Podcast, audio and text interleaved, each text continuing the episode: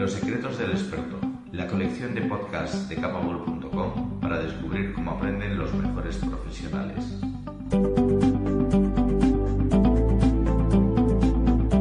Buscamos que nos recomiende sus trucos, sus fuentes de inspiración y las herramientas que le permiten mantenerse al máximo nivel.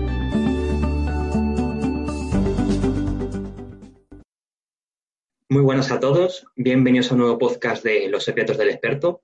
Hoy tenemos con nosotros a Javier Abeleira. ¿Qué tal, Javier? ¿Cómo estás? Bienvenido. Muchas gracias, Rafa. Muy bien, aquí estamos, confinados, pero bien.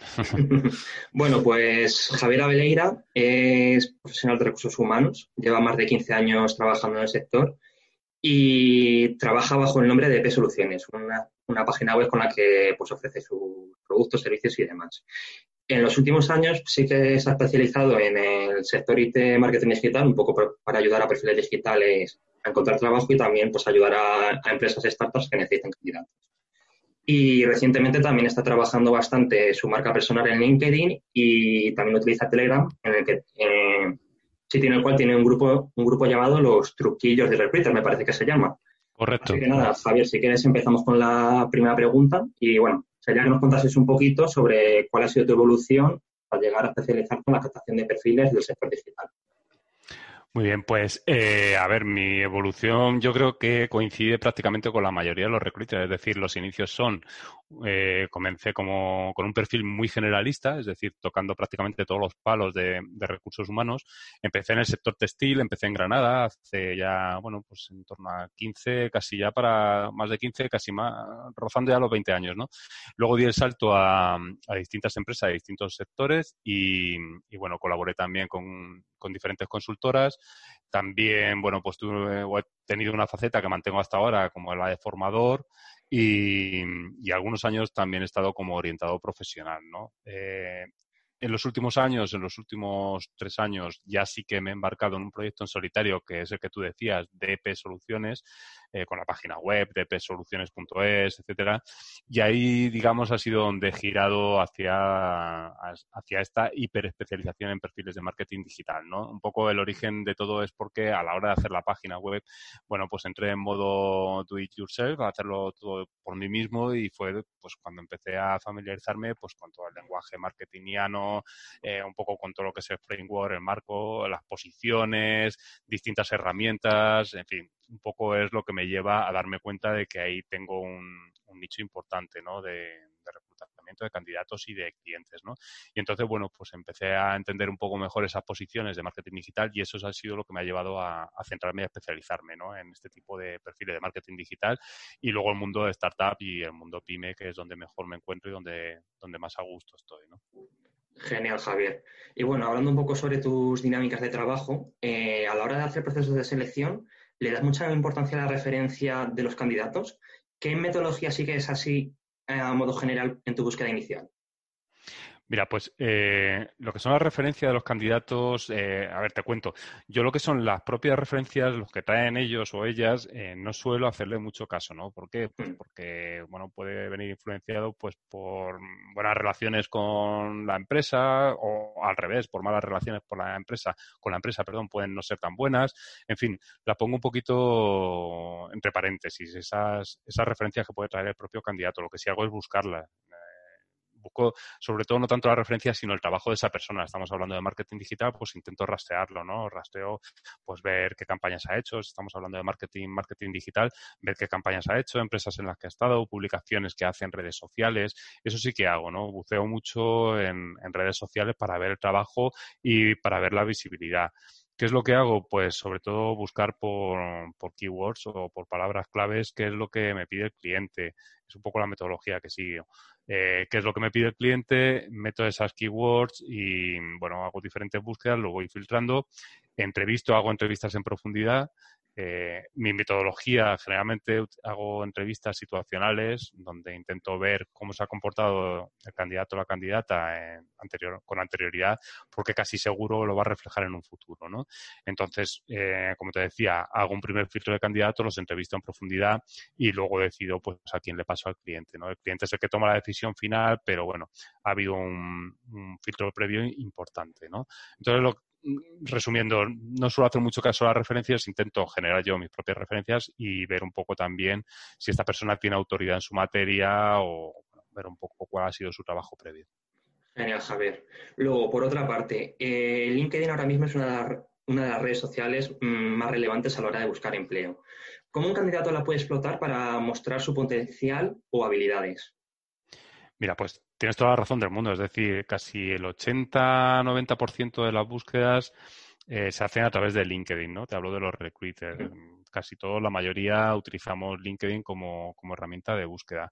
Eh, me preguntas que cómo puede explotar LinkedIn un candidato. Mira, pues lo primero, cuidar muchísimo el perfil, que no sea simplemente trasladar el currículum tal y como lo tenemos en modo tradicional copiar y pegar y ponerlo en LinkedIn, sino cuidarlo mucho, detallarlo, eh, trabajar, como te digo, ese marketing, ese posicionamiento SEO, meter las palabras claves adecuadas en, en lo que es el, el extracto, el apartado de acerca de.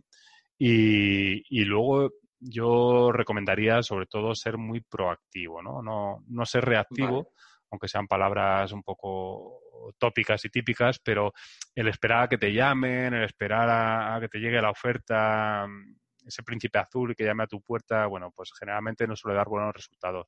En este caso recomiendo aprovechar LinkedIn porque se puede aprovechar y explotarlo al máximo siendo muy proactivo, ¿no? Entonces generando contenidos, haciendo marketing de contenidos, ¿no? Que todo esto eh, saben bastante aquellos aquellos que trabajan en el sector del marketing, ¿no? En el área del marketing, pero sobre todo generar mucho contenido, contenido de valor, hago, hago referencia a contenido de valor, publicar mucho y luego por último, pues explotar y cuidar la red de contenidos, eh, perdón, de contactos. Es decir, hemos trabajado la parte de visibilidad, cuidando el, y detallando el perfil, hemos trabajado la parte de contenidos y, por supuesto, lo que no podemos olvidar es que es una red de profesional de contacto, entonces hay que cuidarlos. ¿Cómo lo cuidamos?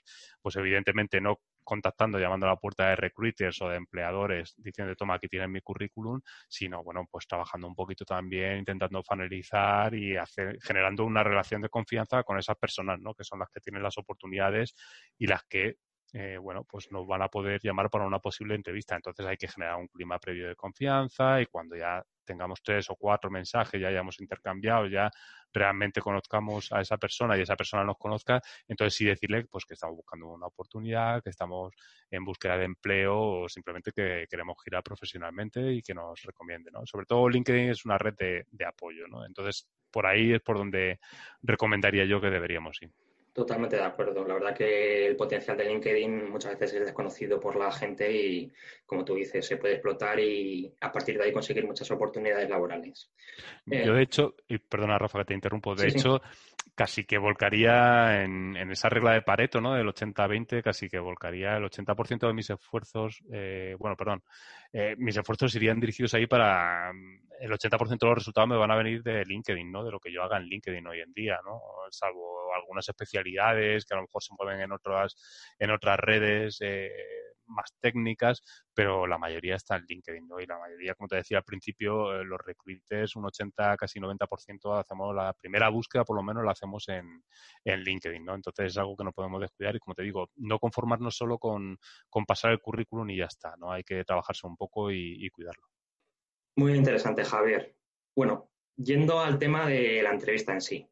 ¿En qué aspectos se fija un recruiter que muchas veces el candidato o la candidata no tiene en cuenta durante esa entrevista? Vale, eh, a ver, esta es una pregunta, es una pregunta compleja, ¿vale? Porque aquí tendríamos para rato hablar de la entrevista de trabajo. Em, yo lo primero que diría sería que, que bueno, no recomiendo, lo primero que diría es lo que no hay que hacer, ¿no? Que es fijarse o, estar obsesionado en el comportamiento no verbal, ¿no? Eso que nos dicen muchas veces, oye, no cruces las manos, no te tapes la boca, no, yo sé, no te toques la camisa, ese tipo de cosas realmente no es lo importante, ¿no? Entonces yo bueno, lo tendría como algo secundario porque realmente el comportamiento no verbal, si tú tienes muy claro, bueno, pues lo que es tu historial, qué puedes aportar a la empresa, cuál ha sido tu trayectoria, cuáles son tus objetivos, etcétera, eh, luego va a ir solo, ¿no? El comportamiento no verbal te va a ser, va a ser fluido, va a ser natural, ¿no? Entonces, bueno, yo no sería uno de los aspectos de los que más me preocuparía a la hora de enfocar una entrevista. Esto lo digo porque mucha gente cuando viene a sesiones estratégicas o cuando tenemos sesiones estratégicas es lo primero, ¿no? Oye, dime trucos o recomendaciones para qué es lo que tengo que hacer, cómo tengo que poner las piernas. Bueno, eso yo pasaría a un plano secundario. Entonces, centrándonos en lo importante, ¿no? En qué aspectos nos fijamos. Pues sobre todo, eh, para mí, en mi opinión, lo más relevante es que nos den la información muy ordenada. Porque generalmente te vamos a dedicar media hora, tres cuartos de hora, el tiempo que sea, ¿no? Pero mm, queremos que nos traspasen muchísima información sobre ti en muy poquito tiempo. Y como no sabes el tiempo que te vamos a dedicar, eh, lo mejor es que nos des la información importante al principio de tus respuestas. Entonces, mm, yo creo que eso es casi eh, fundamental, el ordenar la información, tenerlo muy claro antes de ir a la entrevista.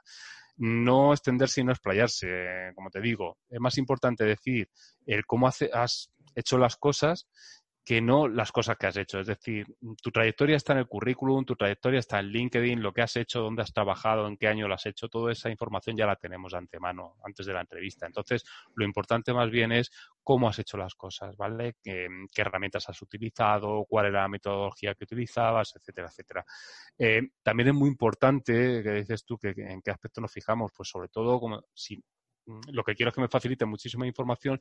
Mm, yo destaco mucho el que nos pongas ejemplos, ¿no? El que el candidato nos ponga ejemplos, porque, porque eso me va a dar pistas también de cómo has hecho ese, cómo has hecho las cosas, ¿no? Entonces yo creo que el saber contestar, ordenar la información, saber contestar cómo has hecho las cosas e ilustrarlo con un ejemplo, para mí te da las claves de una entrevista. Todo esto, eh, aunque voy a hacer un poco de publi, pero todo esto lo tengo detallado en, lo que yo llamo el modelo 4T. Lo tengo detallado en un libro que tengo en Amazon de cómo preparar una entrevista de trabajo. Cualquiera que quiera puede meter en Amazon Javier Abeleira y le saldrá el título del, libro. Está en formato digital. Y, bueno, vengo a detallar un poquito más esto, ¿vale? Perdona por la cuña publicitaria, pero, pero bueno, por no, por no, explayarme más. Todo lo que sea aportar contenido de valor, pues es bienvenido al podcast, así que no te preocupes. Vale, no quería eso, extenderme más y bueno, pues un poquito. Y al final, por añadir yo a, a esta pregunta o esta contestación. Yo creo que también, al final también es importante estar relajado y que dentro de la formalidad de entrevista entre candidato y reclutador que haya una cierta conversación y tranquilidad, que puedas ser tú mismo y expresar tus conocimientos y habilidades.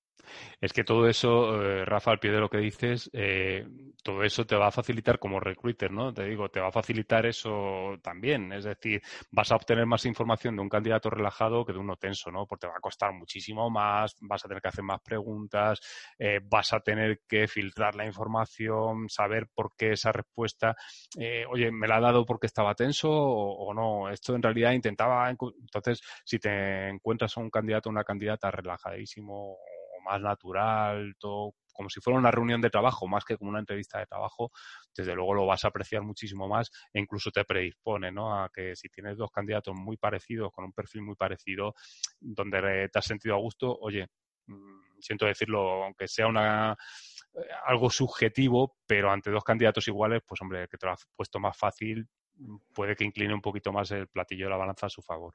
Genial, Javier. Y ahora que estamos con, bueno, con la toda conocida para nosotros crisis del coronavirus, eh, sabemos que se están realizando la mayoría de las entrevistas en formato online.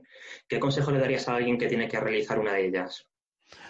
Vale, mira, pues eh, yo lo que diría sobre todo es que, pues un poco enlazando con lo que decíamos antes, ¿no? Sobre todo que tengamos en cuenta que lo que cambia es el formato, pero no el contenido de la entrevista. Pues lo mismo, vamos a intentar ser naturales, vamos a estar relajados y olvidarnos un poco de, mm, bueno, pues de toda la parafernalia que, rodea lo que es la entrevista online. Me refiero con ello a que muchas veces se recomienda, pues eso, que montes un estudio, eh, pues con focos, con micrófonos de calidad y, bueno, las cosas son mucho más sencillas, ¿no? Se trata de facilitar la entrevista, facilitar la comunicación, pero hay que estar atento a ciertos detalles, ¿no? Como puedan ser, pues tener las comunicaciones preparadas de antemano, eh, ver que te funciona el equipo, que te funciona el sonido, que te funciona la cámara, por ejemplo, hacer la tarde de antes una prueba con algún familiar, algún amigo, probar la plataforma si no la conoces, si no la tienes instalada, instalártela, ver que es la última versión, que la tienes actualizada.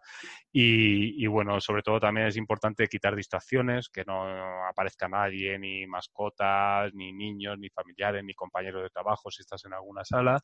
Y creo, por último, que es importantísimo que una cosa es que sea natural y otra que te relajes demasiado. ¿no? Muchas veces el entorno también facilita que al estar en tu casa o al estar en una sala que no es la del despacho del entrevistador o la de la entrevistadora, pues que te vaya relajando, te vaya relajando y tomes una actitud poco profesional, ¿no? Entonces, bueno, pues no olvidemos que, es una entrevista de trabajo, que lo único que cambia es el formato, ¿no? Eh, bueno, yo creo que poquito más habría que, añadir. Pues le servirá ahora mismo a, mucha gente que tiene la suerte de contar con entrevistas en estos tiempos. Mm. Luego, bueno, dime, dime, si quieres. No, no, te iba, a decir que, que, muchas veces también, aprovechando también lo que dices, ¿no? Oye, es una oportunidad que cuesta. Em, yo siempre lo digo en las sesiones estratégicas también, ¿no? Cuando te viene gente, bueno, pues yo es que las entrevistas de trabajo no me las preparo, voy un poco a lo que salga. Oye, pues hay que tener en cuenta que la entrevista de trabajo es muy cara, muy cara en el sentido de que cuesta conseguir una entrevista hoy en día, como bien apuntabas. Entonces, vamos a prepararla bien, como si fuera un examen final de carrera o como si fuera no sé, un hito importante dentro de nuestra vida, que es lo que es, ¿no? Entonces, vamos a darle, vamos a darle la importancia que tiene. Genial, Javier. Luego, por otra parte, se habla mucho del concepto de soft skills o habilidades blandas. Eh, ¿Qué son y hasta qué punto es importante trabajarlas en la actualidad? Bueno, no, no, quiero entrar en detalles a dar una definición académica de lo que son las soft skills y demás, pero bueno, para que se pueda entender, pasando un poco por encima, eh, es una combinación pues de habilidades sociales, habilidades de comunicación, de rasgos de personalidad, etcétera, inteligencia emocional, inteligencia social, que te dan capacidad o que te va a facultar para moverte en el entorno, para trabajar bien con otro, para realizar un buen desempeño. Todo esto se complementa con las habilidades duras, con las habilidades técnicas, ¿no? Que, que bueno, pues que yo creo que ahí eso lo entendemos, ¿no? Todo esto te va a ayudar a conseguir los objetivos. No, no sé si me estoy explicando. Es un poco esa parte, esa parte que no se ve en una persona. Es decir, tú en un currículum sí que puedes ver, pues si sabe informática, si sabe marketing, si sabe, pero luego esta, eh, estas habilidades de comunicación, de trabajo en equipo, de liderazgo, de autonomía, de iniciativa, eh, bueno, pues cuesta un poquito más verlas, ¿no? Entonces, preguntas por qué, hasta qué punto es importante trabajarlas. Bueno, pues Mm, de cara a la empleabilidad es importante trabajarla porque es básicamente lo que te va a diferenciar de otro candidato. Es decir, donde vas a estar igualados en en habilidades técnicas, vais a tener los mismos cursos, vais a tener los mismos años de experiencia, vais a tener perfiles muy similares hablando técnicamente o, con esa hard skill, os vais a diferenciar en las blandas, ¿no? En lo que hablábamos, en esa manera de trabajar, de cómo adaptarte al entorno, de tener esa iniciativa. Entonces, eso sí que hay que trabajarlo. Eh, ¿Cómo trabajarlas? Pues, hombre, aparte de recibir una formación previa, una aproximación más o menos teórica, digamos, a lo que es, pues, como te digo, la autonomía, el liderazgo, la asertividad, todo este tipo de cuestiones, hay que entrenarlas. Esto se aprende entrenándolo y se trabaja entrenándolo, ¿no? Y poniéndolo en práctica, sobre todo hacer un base de lo que es la parte teórica a lo que es la parte práctica, ¿no? Pero para mí es fundamental y muchas veces eh, es lo que te hace inclinarte o decantarte por un candidato frente a otro candidato. ¿eh? Entonces sí que sí que tienen muchísima muchísima importancia porque luego es lo que hace que encajes también en la no solo en la posición sino en la empresa y en la cultura de empresa. Genial, Javier. Seguramente, o sea, gracias a esta definición mucha gente podrá entender más este concepto y empezar a trabajarlas y sobre todo a ver, a ver la importancia que tienen. Vale, sí, mm, por hacer un pequeño matiz, porque a lo mejor eso, eh, no quería hacer la académica, pero ha quedado un poco rollo. Yo creo que, eh, resumiendo y recapitulando, ¿no? Es un poco eh, por digamos, es el antónimo de, la, de, lo que son las habilidades duras, ¿no? Las, las es más el desenvolverse, el día a día de tu trabajo ya. Correcto, correcto, ¿no? La parte técnica, digamos, eso, eh, das un curso, aprendes informática, aprendes una, a manejar una herramienta de marketing, eh, cualquier metodología, ¿vale? A través de un curso, una formación rápidamente y rápidamente la puedes aplicar, ¿no? Sin embargo, las, eh, las actividades, perdón, las habilidades blandas cuesta mal, ¿no? Es algo que requiere de un entrenamiento porque es una mezcla, como te digo, de rasgos de personalidad, de habilidades, y eso hay que entrenarlo y trabajarlo mucho, sobre todo con un asesoramiento y un seguimiento. Genial, Javier. Y bueno, volviendo un poco al tema del proceso, del proceso de selección en general, eh, ¿cuáles son las principales razones por las que has tenido que rechazar a candidatos? Ya puede ser en una fase intermedia o final. Y luego, ¿sueles dar siempre feedback a estos candidatos de por qué se les rechaza? Vale, aquí tocas un tema peliagudo, ¿vale? Es decir, muchas veces, a ver, la mayoría de los casos rechazamos, rechazamos las candidaturas. Bueno, me voy a permitir hablar, bueno, voy a hablar en mi caso, ¿no? Pero la mayoría de los recruiters rechazamos una candidatura primero porque no encaja en lo que te está pidiendo el cliente, ¿vale? Em, es decir, el cliente tiene unas necesidades y te dice, mira, quiero el perfil que cumpla estos requisitos, tanto habilidades duras como, como blandas, ¿no? Esas skills que hablábamos antes. Entonces tú vas eh, comparando y, oye, el que encaja, encaja, ¿no? Y, si no encaja, pues, pues lo rechazas. Ahora, sí que es verdad que hay algunos detalles eh, que a mí personalmente, y ya aquí ya no hablo por el resto de recruiters, sino que hablo en mi caso personal y por mi experiencia, a mí sobre todo eh, una de las cosas que suele que suele hacer negativo, digamos, eh, ese candidato de cara a la selección final suele ser que no encaje en la cultura de la empresa, ¿vale? Es donde suele chirriarme más el candidato. Puede tener muchas habilidades, incluso puede encajar perfectamente en esas habilidades y en esos programas, en esos años de experiencia, en esos requisitos que está pidiendo la empresa, pero si yo veo que no tiene encaje en la cultura empresarial, va a ser muy difícil que se lo derive al cliente, ¿vale? Ese prácticamente. Y, y luego esto se trata de encajar las tres piezas, es decir, tienes que encajar a la persona en la posición, pero tienes que encajar a la persona en la cultura de la empresa. Entonces, si no encaja en alguna de esas dos, tanto en la posición por habilidades que te digo, esos requerimientos que se piden, pues, mm, pues nada, no, seguimos adelante. Y luego también muchas veces eh, otro motivo que hace que, descarte a uno de los candidatos, pues que no tenga madurez profesional suficiente. Esto es importante.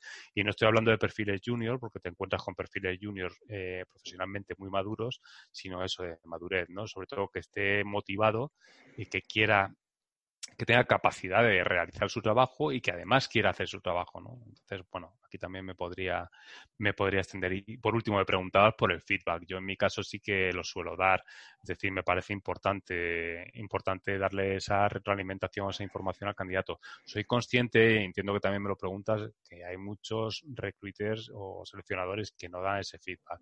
Aquí quiero romper una lanza a su favor digo, no es una práctica habitual mía, pero también hay que entender que muchas veces eh, el entorno en el, que, se trabaja es de vértigo, es decir, tienes que hacer al cabo del día eh, tropecientas mil llamadas, tienes que hablar con clientes, hacer nuestro día a día, el que está en una consultora, por ejemplo, no está ocho horas al día haciendo entrevistas y selección, ¿no? También tiene otras actividades, entonces a veces es complicado. Recomendación que hago, yo siempre suelo hacer una recomendación y es, si no te dan feedback, solicítalo. Ahora, ¿cómo? Eh, también suelo hacer otra recomendación, es decir, muchas veces el teléfono no es el mejor medio. Hay gente que dice, oye, pues hago una llamada y no me contesta. Mm, a veces entiendo que es un método un poco invasivo en el sentido que invades la agenda de, esa persona y siempre recomiendo pues eh, utilizar el medio si te han contactado por WhatsApp, por mensajería de LinkedIn, por Telegram, etcétera, pues utilizar ese medio para decir, oye, mira cómo va este proceso, cómo va. Habrá gente que no te conteste pues porque es una mala práctica, pero la mayoría seguro que te dan feedback. Y por último, ya decir en cuanto al tema del feedback, que hay veces que es que el cliente tampoco te da motivo, ¿eh? para, te dice, oye, mira, pues este candidato no lo quiero y no lo quiero. Lo que suelo hacer es decírselo también al, candidato, ¿no? A la persona, decirle, oye, mira, el cliente no me da razones, mm, no quiere seguir adelante contigo en el proceso, pero, pero no me ha dicho por qué. Genial, Javier. Yo creo que, bueno, también te preguntaba lo del feedback un poco para que nos contaras eso, de que muchas veces no recibimos respuesta por eso, porque a lo mejor el reclutador o el equipo de recursos humanos está muy saturado y no puede atender como debería al candidato. Claro, yo, a ver, yo entiendo que el candidato la persona eh, piensa que es el único que está en el proceso y demás, pero hay que contextualizar todo esto, ¿no? A veces hay muchísimos más candidatos, eh, el recruiter suele llevar más procesos a la vez de manera simultánea y a veces todo esto se solapa, ¿no? Ya te digo, yo procuro no, no dejar de darle feedback a la persona, pero también entiendo que a veces resulta complicado. Pero tenemos la otra opción, lo que te digo, pedirlo y solicitarlo, ¿no? Y, entiendo que el teléfono muchas veces no es el mejor medio. Genial, Javier. Luego, yendo un poco a la parte más personal de Recruiter, al final todos somos humanos. Entonces, creo que sería interesante si nos puedes contar algún fracaso o error que hayas cometido a la hora de seleccionar candidatos. Y si es así, si has tenido algún error destacable, ¿cómo lo has podido solucionar?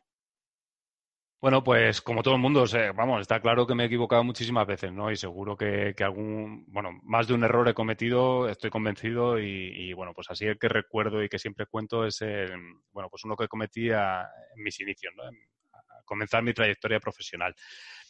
Estaba en el sector textil, como te decía, y empezando el rodaje en esto de los recursos humanos y de la selección. Tenía que cubrir una posición de, bueno, pues de repartidor porque tenía que hacer esta persona una, una, serie de rutas por los distintos talleres de confección que teníamos y me puse manos a la obra, me lancé a hacer las entrevistas, empecé a filtrar candidatos y llegué al candidato final y el día que se incorporó esta persona, bueno, pues le dieron la llave de la furgoneta al reparto y esta persona dijo que, bueno, pues que no salía a repartir porque nunca había conducido por autovía, ¿no? Que solo conducía en población y que no se atrevía y, bueno, pues en fin, que no quería, que no quería salir a hacer la ruta y, bueno, pues tuve que dar explicaciones a la empresa y decir que la persona que habíamos fichado, que sí que era conductor, pero solo para núcleos urbanos, ¿no? Entonces, bueno, es una cosa que a lo mejor eh, es una anécdota, eh, como digo, he cometido muchísimos más errores, pero este fracasos así estrepitosos, pues tampoco he procurado no, no, tenerlo, ¿no? Pero bueno, a lo que voy, esto sí que eh, revela que me quedé en la superficie, ¿no? Que a la hora de hacer una entrevista de trabajo muchas veces eh, precisamente vamos tachando esas skills técnicas, es decir, esta persona pues tenía disponibilidad, tenía permiso de conducir, tenía tal, y ahí me quedé, ¿no? Hice una entrevista por encima a los candidatos y entonces los resultados que tuve pues fueron los que fueron, ¿no? Que luego a la hora de la verdad esta persona no cumplía con todos los requisitos porque no le había hecho una, entrevista. Eh, ¿Cómo lo solucioné? Evidentemente contraté rápidamente, contratamos a otra persona para cubrir ese puesto y, lo que hago ahora es cuidar muchísimo los detalles e entrar en profundidad en, en todos los perfiles, ¿no? Es, anecdótico y me acuerdo porque además eso es al principio de todo, cuando estás empezando, que tienes muy poquita experiencia, que todo lo que haces lo magnificas y, luego, hombre, evidentemente a lo largo de nuestra carrera cometemos muchos errores y intentamos, intentamos luego subsanarlo, ¿no? Pero, pero a lo que voy, ¿no? Que mi mayor fracaso es eso, ¿no? Es el no profundizar en una entrevista de trabajo, luego, y siempre lo digo, eh, hace que luego te salga mucho más caro, ¿no? Hacer un mal proceso de selección luego te sale más caro. Es decir, contratamos a esta persona, perdimos tiempo, tuvimos un día la producción parada, en fin, esto al final parece que no, pero todas las decisiones de, selección de personal luego tienen su implicación y su, y su complicación, Genial. Claro ejemplo de que, bueno, al final no sé tampoco es que sea un fracaso, sino es parte del aprendizaje de uno, de, de los errores aprende, que digamos. Sí, pero bueno, es una selección, lo que te digo, que no estaba bien hecha, ¿no? En su momento no está. Eh, te he puesto un detalle pequeño, porque lo que te digo, tampoco grandes fracasos así que me vengan ahora a la cabeza, no, no me acuerdo, ¿no? Pero es un, un, ejemplo pequeñito, pero que sí que tuvo una implicación, lo que te digo, pues estuvo paralizada un día la, producción, simplemente por eso, ¿no? Por, el hecho ese, ¿no? Entonces, eh, yo creo que revela siempre lo pongo como ejemplo porque revela la importancia ¿no? de una selección mal hecha, las consecuencias. Imagínate que esta persona, pues en vez de ser un, un repartidor o, bueno, un conductor, pues hubiera sido alguien que manejase un presupuesto millonario en publicidad, en marketing, ¿no? Pues el, error, si no seleccionas a una persona en condiciones, a lo mejor las dimensiones hubieran sido otras, ¿no? En fin. Es, importante, aunque sea aprendizaje, pero hay que tener, hay que tener cuidado. No, comentaba un poco presentándote que tenías un canal de Telegram, que trabaja bastante en LinkedIn y tu propia marca de trabajo llamada EP Soluciones. Entonces, si quieres, desarrollamos un poco cómo trabajas tu marca personal con ella, con este tipo de, webs, canales, etcétera. Mira, pues eh, DP Soluciones, a ver, como te decía también en la presentación. Eh, lo inicio como un proyecto personal, aunque ahora ya también, bueno, he colaborado con gente y, digamos que está todo debajo del paraguas de BP Soluciones. Empecé trabajando mucho la página web, pero me he dado cuenta o he ido girando y derivando hacia, hacia otro tipo de canales y plataformas, ¿no? El blog lo tengo, digamos que es el campamento base, pero ahora la mayor carga la hago en LinkedIn para trabajar la marca personal en LinkedIn y en Telegram. En Telegram tengo dos canales, uno para eh, es un grupo de profesionales de recursos humanos y otro de empleabilidad que se llama Los Truquillos del, del Recruiter. Ay, que me los, los, truquillos del recruiter y este, en este canal lo que hago es compartir pues eso, recomendaciones para mejorar y para apoyar en, la estrategia de búsqueda de empleo. Hago publicaciones muy cortitas y, por el feedback que me llega de la gente que está suscrita al canal, bueno, pues parece que, sí que está siendo útil. Em, lo que sí hago, intento hacerlo de forma muy natural, ¿no? Al principio leía mucho sobre branding, sobre marketing, etcétera, eh, intentar dar eh, personal branding, intentar mm, modelar y copiar un poco todo lo que, lo que se decía en los libros y demás. Y luego me he dado cuenta de que, bueno, lo mejor prácticamente es ser uno mismo, ser fiel un poco a, tus principios y, con eso tirar hacia adelante, ¿no? Entonces, eh, prácticamente las acciones que hago es generar mucho contenido y ahí es donde intento reflejar en, esos contenidos, intento reflejar mi marca, mi marca personal, ¿no? Y luego, por supuesto, todo lo que es la comunicación con clientes, con los candidatos, eh, a través de los comentarios, cuando doy feedback, cuando alguien me conecta en LinkedIn, bueno, pues ahí es donde imprimo mi marca, mi marca personal. Entonces, lo que te digo, tampoco, tampoco llevo una acción separada de, de marca personal o de personal branding de lo que es mi día a día, ¿no? Intento que todo vaya junto, que todo sea integral o que todo esté integrado y, que no sea una acción comercial aparte, ¿no? LinkedIn, eh, soy consciente de que me da mucha visibilidad o, que es lo que más visibilidad me está dando y por eso también, bueno, pues también lo cuido y, llegará un momento a lo mejor en el que no pueda contestar a todo el mundo y, bueno, pues tendré que tomar otro tipo de, de acciones, ¿no? Pero por ahora procuro siempre eso, ser, bueno, y tú en este caso me conoces, intento ser también muy transparente, muy honrado, muy honesto, soy muy directo, hablando, contestando y, bueno, pues un poco ese es mi, mi marca, mi marca personal. Así la estoy trabajando. Mm, resultado, pues hombre, por ahora me está dando buenos resultados y estoy contento, ¿no? Eh, ya te digo, no sé si en un futuro también todo esto me desbordará porque poquito a poco también va escalando, ¿no? Entonces, bueno, a lo mejor ahí tengo que tomar otro tipo de, de medidas. Bueno, la verdad que corroboro lo último que decías, que sobre todo en LinkedIn, la verdad que eres muy constante y publicas muchos contenidos y consejos interesantes para ayudar a la gente con el tema de empleabilidad. Así que es recomendable que la gente te siga sin duda. Hombre, lo, matizo también un poco esto. Lo que, lo que me está desbordando cuando hablo de, de este tipo que me está escalando y, demás, es que contesto a todo el mundo porque siempre tengo el canal de, digamos, la vía de LinkedIn abierta, ¿no? Casi todo el mundo que me contacta por mensajería directa, pues eh, le suelo contestar. Entonces, claro, cada vez son más los que me contactan, ¿no? Al principio eran tres personas, luego fueron diez y, bueno, pues cada vez esto, eh, mi día a día, la bandeja de LinkedIn la tengo a tope. Entonces, bueno, pues al final se me van alargando las jornadas contestando a la gente y, contesto a todo el mundo, pero no sé hasta cuándo llegaré, ¿no? Entonces, pero bueno, eh, mientras pueda ahí estaré. Genial. ¿Y cómo haces para estar al día de, las necesidades de tu cliente y del mercado en general? Bueno, pues yo creo que como la inmensa, como hacemos la inmensa mayoría, ¿no? Pues sobre todo mucha formación, formarnos muchísimo e intento hacer mínimo un par de cursos al mes.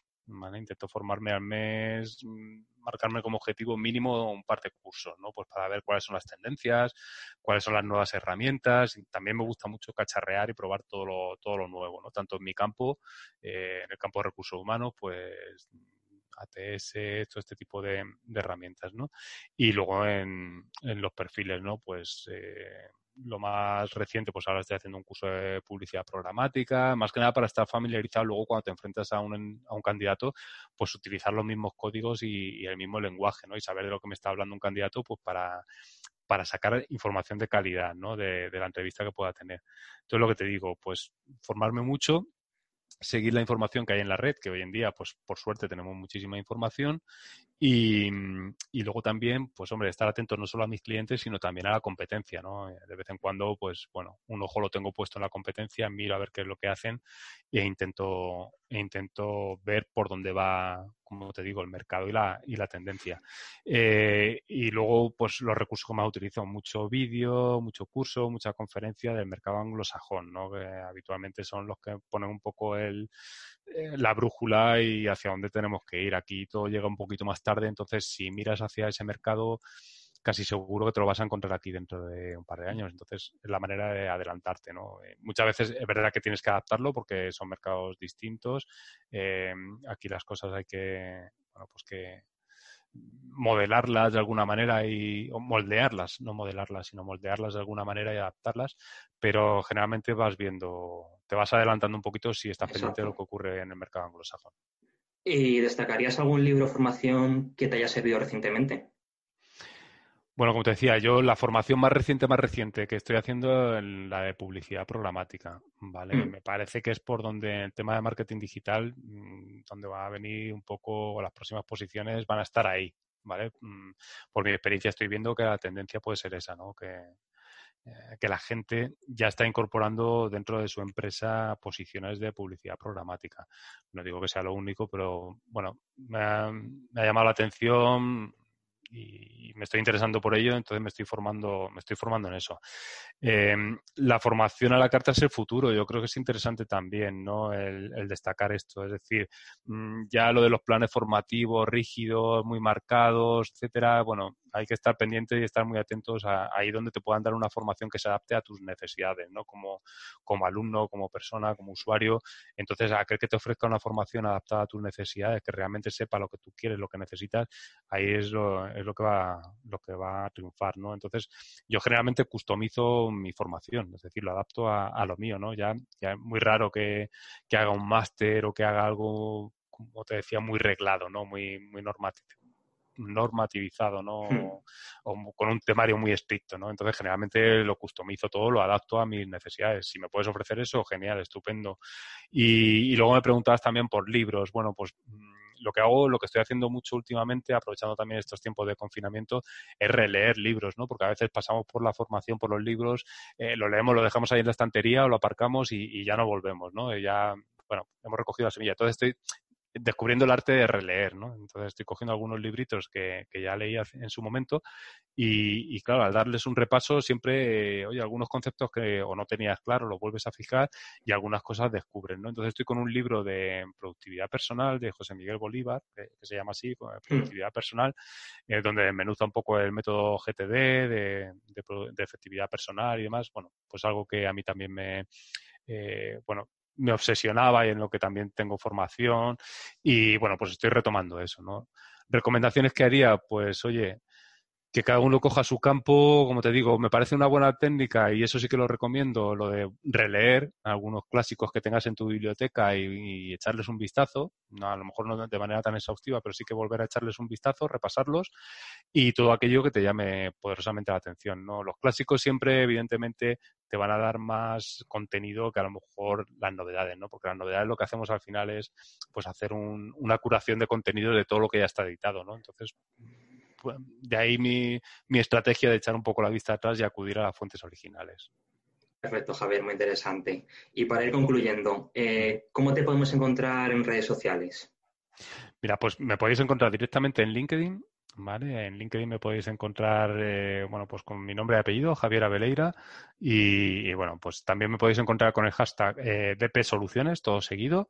E incluso tengo otro particular que si ponéis pregunta el lunes, el hashtag pregunta el lunes, todas las publicaciones que tengo, eh, bueno, bajo ese hashtag en LinkedIn, pues las, veréis y, bueno, os invito a, reflexionar y a debatir, ¿no?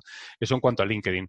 Eh, en cuanto a Telegram, los dos canales que os he dicho, está Recursos Humanos para los profesionales de recursos humanos, Recursos Humanos en español, eh, es uno de los, de los grupos que tenemos, y el canal Los Truquillos del Recruiter también está bastante activo y con bastante contenido.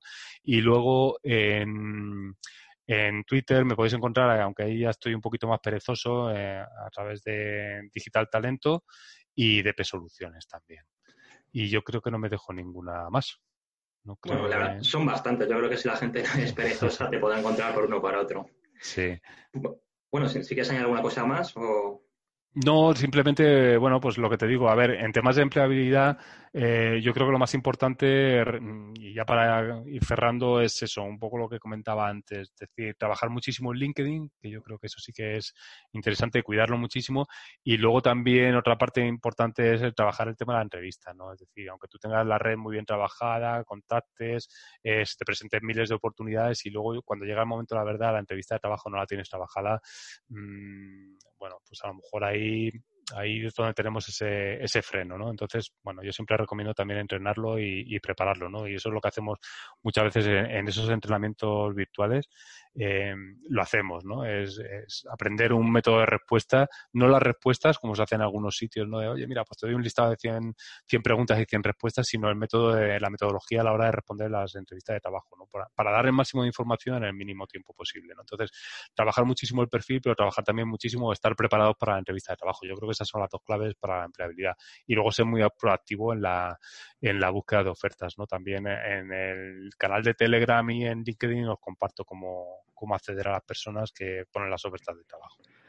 Pues Javier, hasta aquí hoy el podcast de los secretos del experto. Eh, desde Capagol te agradecemos un montón que hayas estado con nosotros. Hemos, hemos aprendido mucho tanto en la parte de candidato como incluso has dado bastantes consejos para reclutadores. Así que nada, te deseamos los mejores éxitos y repito, muchas gracias por haber estado con nosotros. Nada, muchísimas gracias a vosotros por la invitación y, nada, espero ser de utilidad con, con lo que os he contado. Nos vemos en el siguiente podcast. Hasta luego. Secretos del aprendizaje y la capacitación de los expertos recogidos en la colección de podcast de capabol.com. Machine Learning for human learning.